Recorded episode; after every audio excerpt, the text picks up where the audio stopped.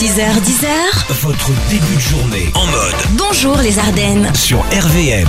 Pas facile hein, de, de trouver l'amour par les temps qui courent, euh, Aline. Restaurant, bar, cinéma, bref, euh, tous ces lieux euh, pour le, le date parfait sont actuellement fermés. Et si la solution, ce serait le test PCR. En tout cas, c'est ce qui est arrivé à Julie et Michael du côté de Belfort.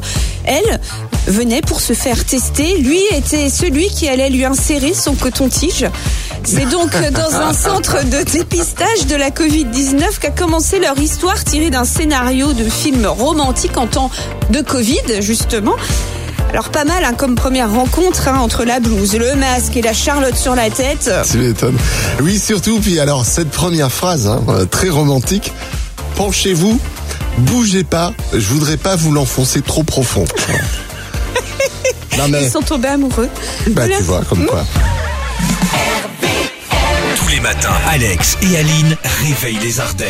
De 6h à 10h,